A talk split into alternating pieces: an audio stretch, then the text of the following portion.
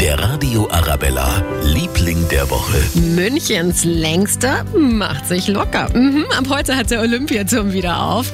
Hier gibt's die mit Abstand spektakulärste Aussicht über die Stadt. Da freut sich auch einer. Herbert Herbie Hauke, der Chef vom Rockmuseum, das ist ja auch da oben. Darum ist äh, er auch sozusagen ständig da oben, sein zweites Wohnzimmer. Mich fasziniert immer noch dieser unglaubliche Überblick. Also wenn ich einmal rumgehe, dann sehe ich diese Stadt, bin dann eigentlich überrascht, wie grün die dann auch im Sommer ist. Und dann natürlich, wenn ich mal ein bisschen internationale Luft schnuppern will, dann gehe ich hier hoch, weil der Münchner ist ja viel zu faul, der fährt ja gar nicht auf dem Olympiaturm.